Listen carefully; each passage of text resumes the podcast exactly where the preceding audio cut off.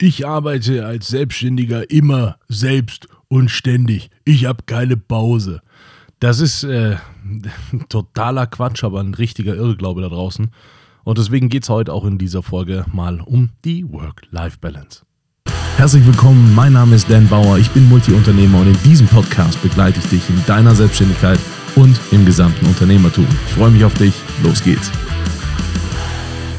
Selbstständigkeit bedeutet selbstständig, aber das, was die Leute damit äh, erzählen, ist wirklich, also es ist einfach Quatsch.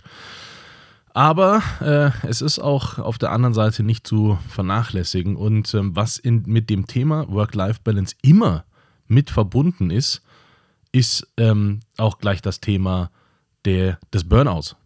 Und jetzt, äh, ich bin wirklich kein Experte. Ich kann das medizinisch nicht einschätzen, was genau Burnout ist. Aber ich kann aus meiner Erfahrung sprechen, beziehungsweise aus den Menschen, die ich kenne, die Burnout hatten oder haben.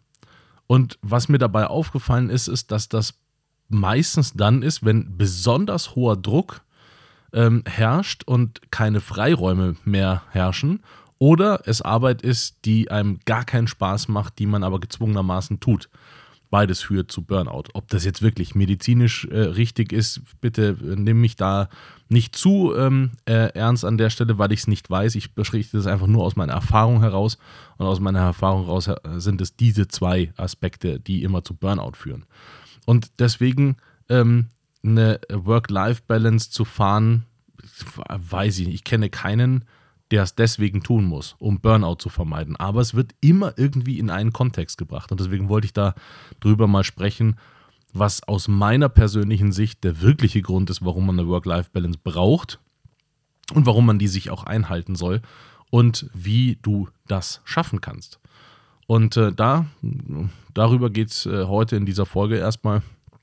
Und ich würde dir empfehlen, dass du erstmal auf dich selbst achtest und drauf schaust, was brauchst du denn eigentlich? Also bist du total glücklich, wenn du arbeitest? Bist du glücklich damit, wenn du möglichst viel arbeitest? Oder bist du dann glücklich damit, wenn du möglichst wenig arbeitest? Es gibt Leute, die wollen nicht mehr als eine Stunde am Tag arbeiten.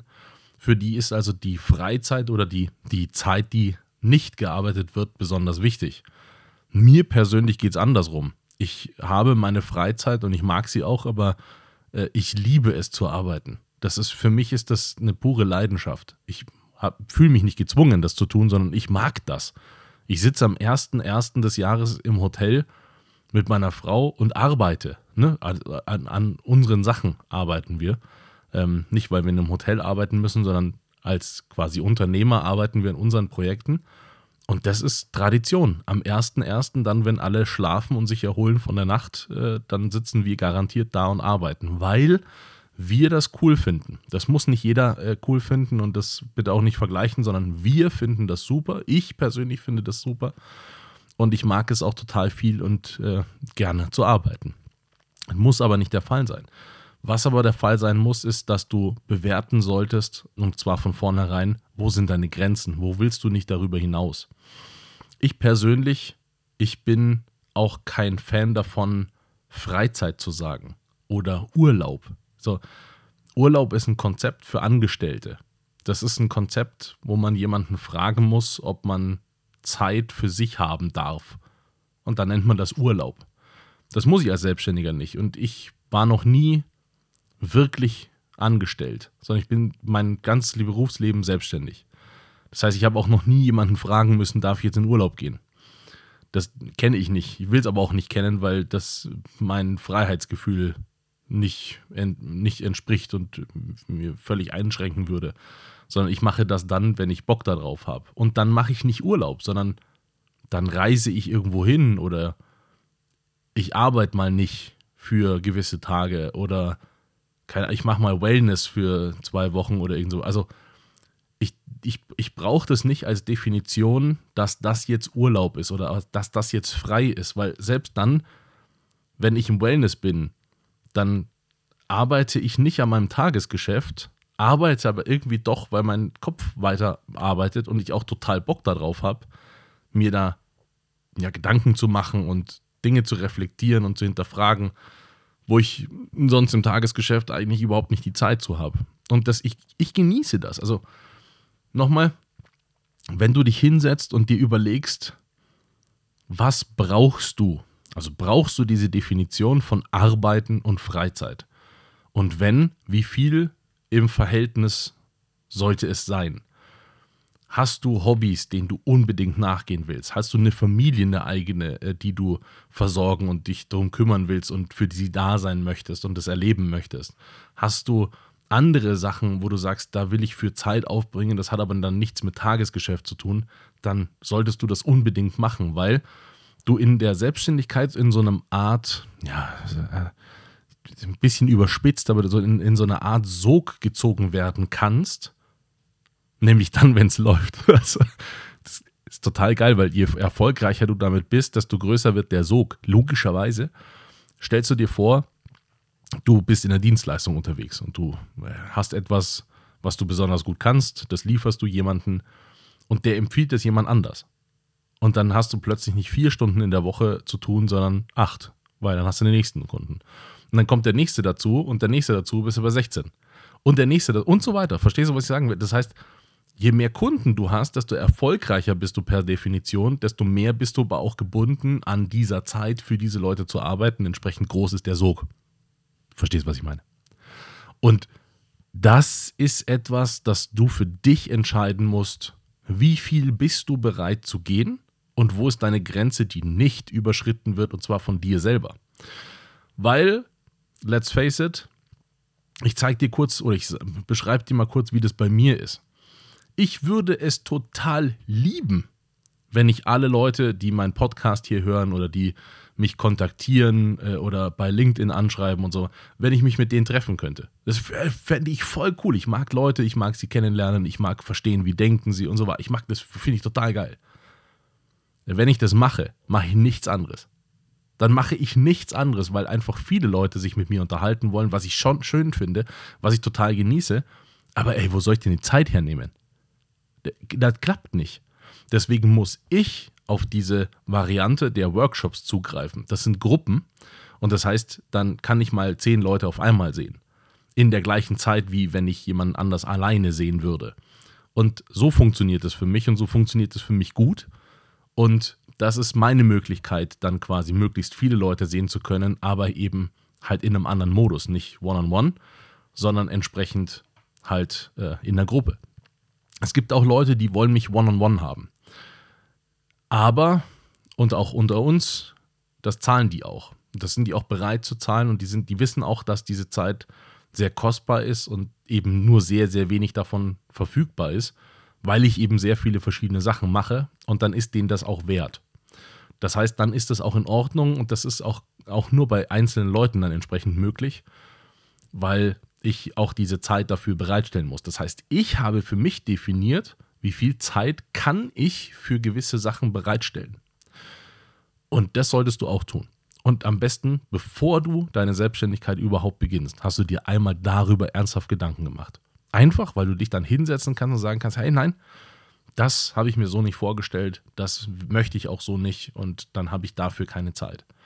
Das heißt, und jetzt kommst du, wenn du dieses, wenn du diese Folge hier beachtest, dann hast du einen der größten Fehler nicht gemacht. Und ich habe dir ja in den anderen Folgen schon mal gesagt, dass ich diesen Podcast produziere und dir Tipps mitgeben möchte, damit du meine Fehler nicht alle nachmachen musst. Das äh, ist ja nicht sinnvoll, sondern damit du von den Fehlern, die ich gemacht habe, auch profitieren kannst und ich dir die quasi weitergebe. Und einer der größten Fehler, den ich selber auch gemacht habe, ist, in diesem Sog zu landen.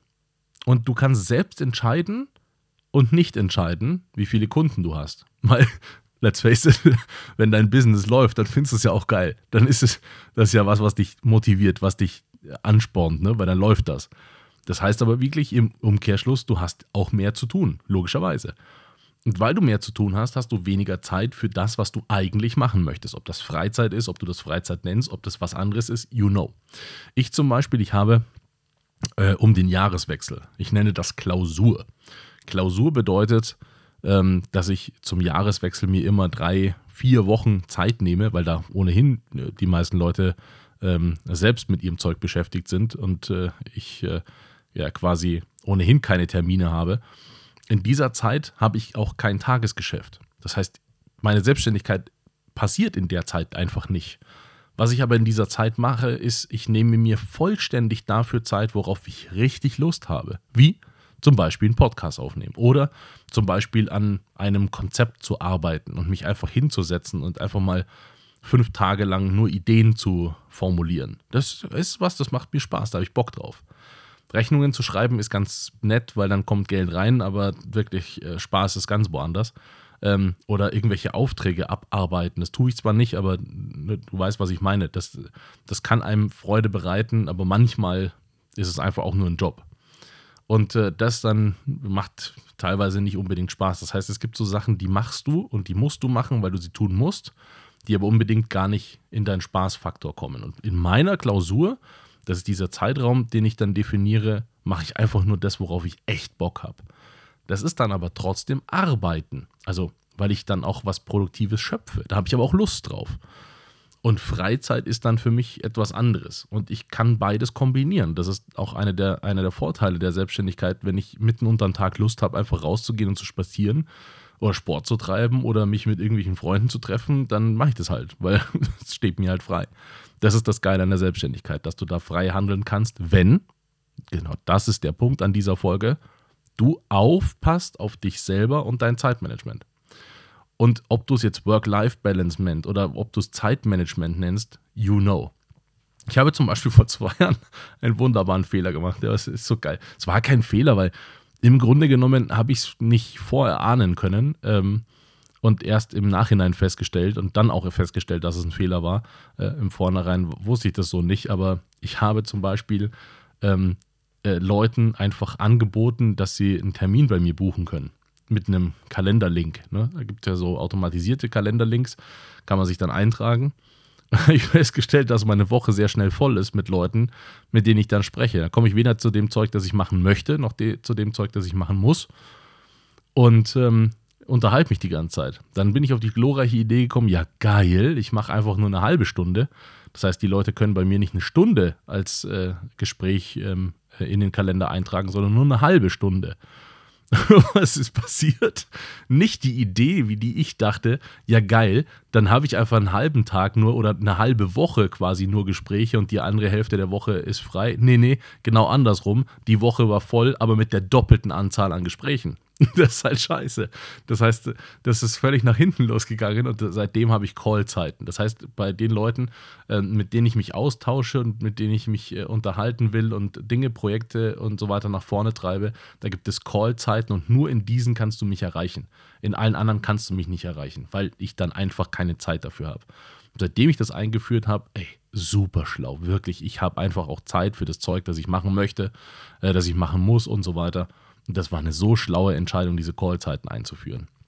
Deswegen auch mein Tipp an dich. Wie gesagt, nenn's Work-Life-Balance, nenn's Zeitmanagement, wie auch immer du es nennst, du solltest das von vornherein einmal wirklich für dich festlegen. Du kannst das dann ständig optimieren, aber du solltest einmal wirklich drüber geguckt haben und verstanden haben, wie willst du es haben, worauf ist, äh, willst du wirklich Wert gelegt haben, wann ist produktive Zeit für dich, wann ist Wegarbeitezeit für dich, wann ist Zeit, wo du nicht am Schreibtisch sitzt oder arbeitest äh, für dich und äh, einfach das mal durchplanst und mal versuchst eine Woche mal so durchzuplanen und die auch zu leben. Und wenn die funktioniert und sich total gut anfühlt, machst du die einfach weiter. Wenn die sich irgendwo schlecht anfühlt, dann optimierst du das Ganze. Aber das macht echt, echt, echt Sinn, das äh, auch vor Beginn der Selbstständigkeit einmal durchzumachen. Ich hoffe, dir hat diese Folge wieder gefallen und ich habe dir wieder ein bisschen was von meinen Tipps und meinen Fehlern äh, mitgegeben, damit du die nicht machen musst und wünsche dir einen erhabenen Tag. Bis bald.